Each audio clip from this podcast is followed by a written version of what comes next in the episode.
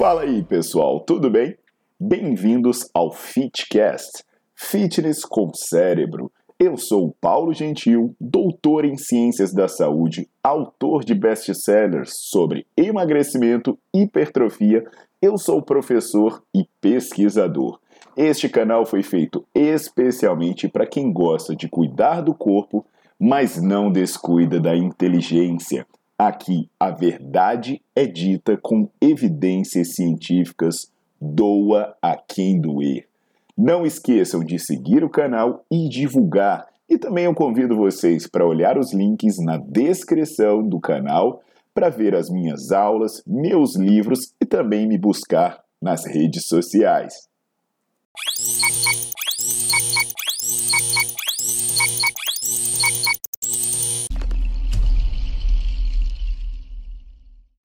Fala pessoal, tudo bom? Aqui é o Paulo Gentil e hoje eu vou falar de algo que muita gente quer saber, uh, talvez não fique muito feliz em saber, mas com certeza precisa saber, que é sobre exercício de glúteo. Eu vou falar sobre um dos exercícios mais populares e mais usados nas academias brasileiras, em alguns lugares fora do Brasil, mas no Brasil ele é uma febre que é o tal do glúteo com caneleira. Hoje eu vou falar disso.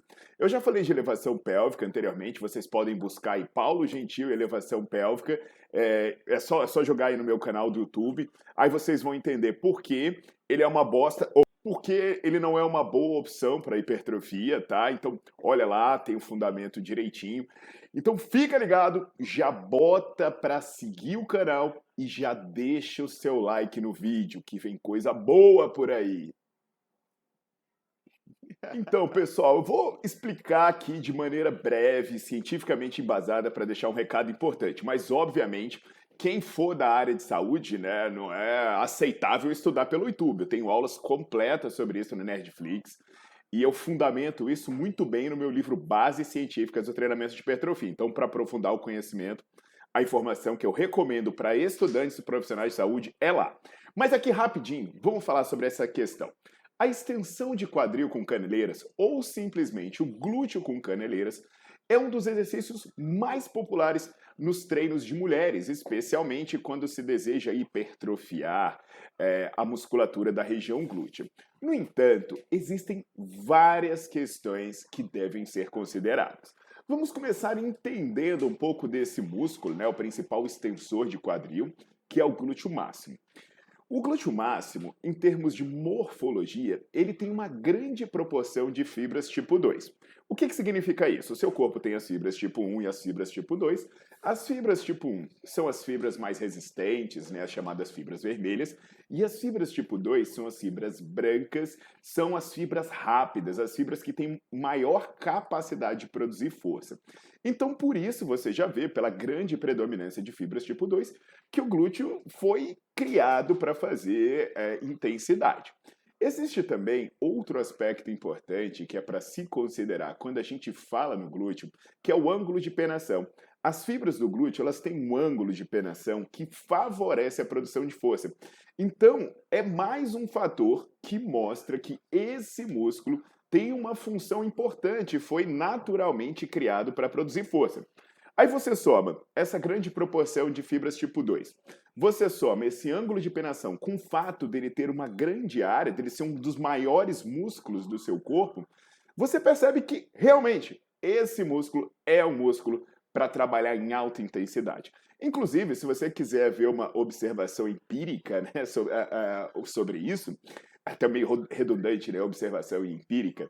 Você pode olhar atletas de atletas de verdade, tá? Eu tô falando atletas de verdade, que é a galera que bota roupa de banho para tirar foto e fala que é atleta, isso não é atleta, pelo amor de Deus. Você vê atletas de atletismo, você vê velocistas. Velho, já viu o tamanho da bunda daquela galera que corre 100 metros, que salta? Parece uma garupa, né? A bunda do pessoal começa na torácica, não é, não é é, é, não é normal aquilo. Aí você olha a bunda de um maratonista. De uma maratonista. Cadê? Não tem. É quase bunda negativa, né? A turma fala barriga negativa, aquela galera tem bunda negativa.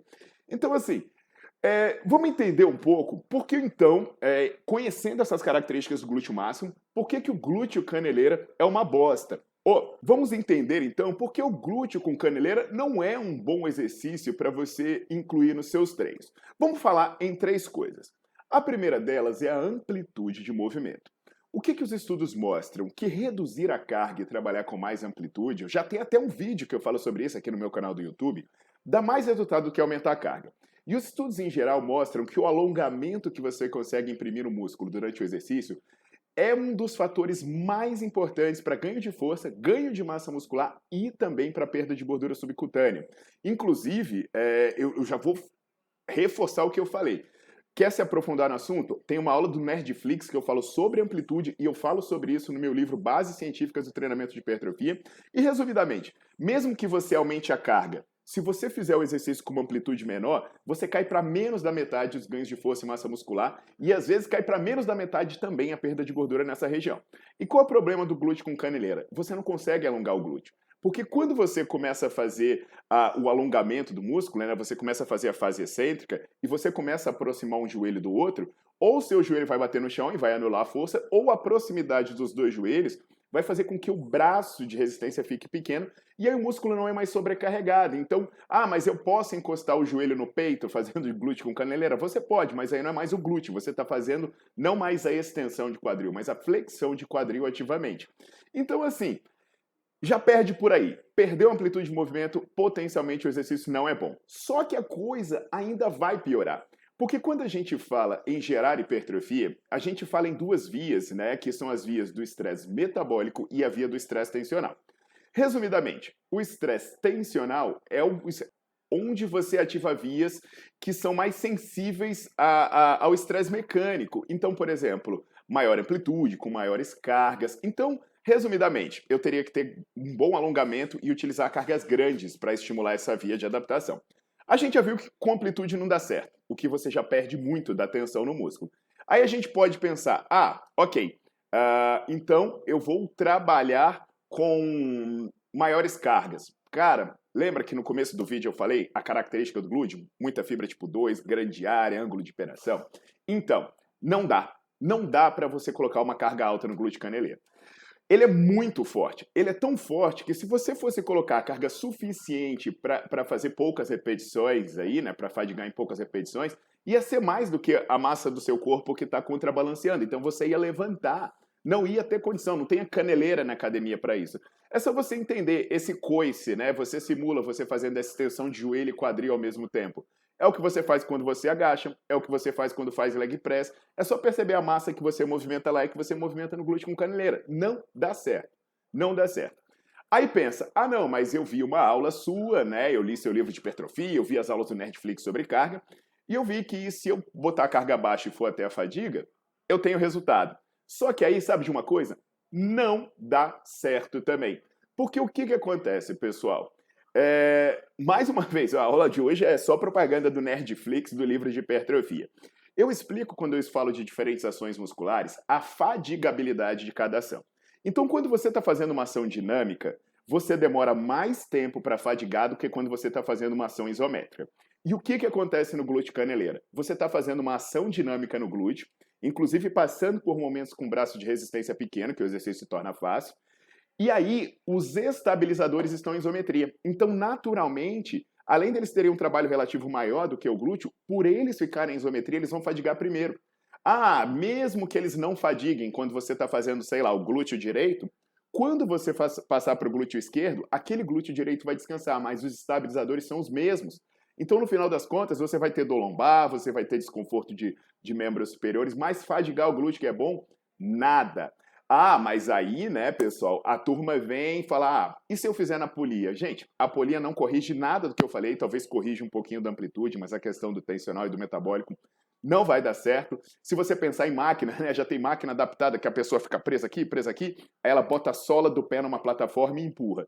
Na boa, olha o que, que você está fazendo. Você está botando a sola do pé em uma superfície é, é, estável ali e está empurrando. Que, que, é isso? É leg press, é agachamento. Você coloca a sola do pé no lugar e faz força. Então, na verdade, é, é você tá fazendo agachamento, você tá fazendo leg press, só que aí você tá fazendo de bunda para cima. É só tá mudando o marketing pessoal do exercício, né?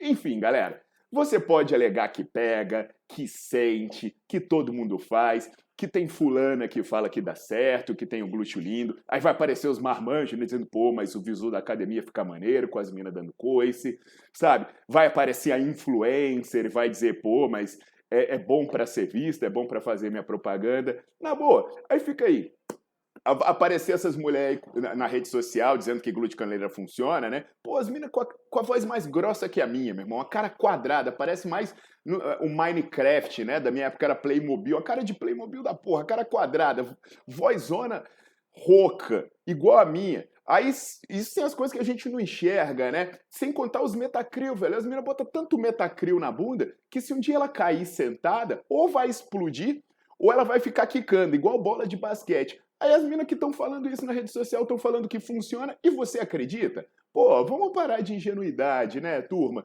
Se vocês quiserem, inclusive, dá uma olhada nos meus vídeos, que eu falo lá sobre os vídeos é, é, falando sobre o segredo do bumbum na nuca, essas coisas. Mas a verdade aqui, turma, é que esses exercícios isolados de glúteo, eles são uma bela bosta. É, são exercícios que dificilmente trarão bons estímulos fisiológicos para promover aumento de secção transversa nessa musculatura, no caso glúteo máximo. Então, por esse motivo, eu recomendo você não inserir nos seus treinos, caso o seu objetivo seja ganhar massa muscular. Especialmente porque vai ser um volume desnecessário de treino.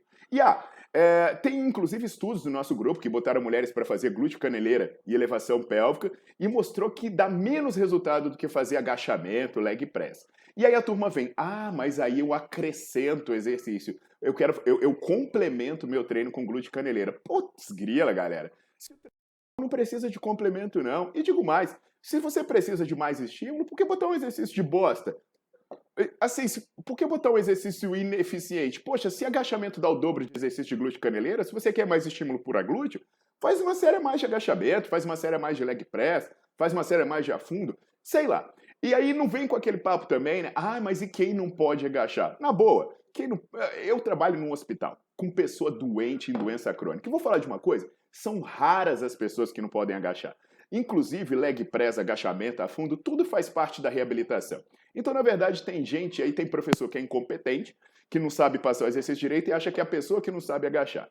Porque quando chega alguém aí, uma pessoa jovem, dizendo, ah, mas eu não posso agachar, é, como é que você faz cocô, minha filha? Como é que é? Como é que você faz cocô? Você, você subiu a sua privada três palmos para fazer cocô em pé? Então, vamos ter consciência, tá, galera? Vamos ter consciência, porque esses exercícios não são uma boa ideia. Vamos desapegar, vamos parar com o sentimento e vamos ao cérebro, né? Esse negócio de muito sentimento, muito coração, já atrapalhou demais a nossa vida. Então é isso, turma. Compartilhe esse vídeo com o máximo de pessoas que vocês puderem, porque o mundo está sendo enganado, o mundo está perdendo tempo, o mundo está sendo iludido. E aí, para você que é estudante profissional de saúde, confere o meu livro Bases Científicas do Treinamento de Hipertrofia e confere minhas aulas no Nerdflix, porque eu falo de seleção de exercício, de diferentes cargas, enfim são mais de 100 aulas para você assistir onde, quando e como quiser por meio de um aplicativo que é melhor que o aplicativo do Netflix. Aguardo vocês na próxima!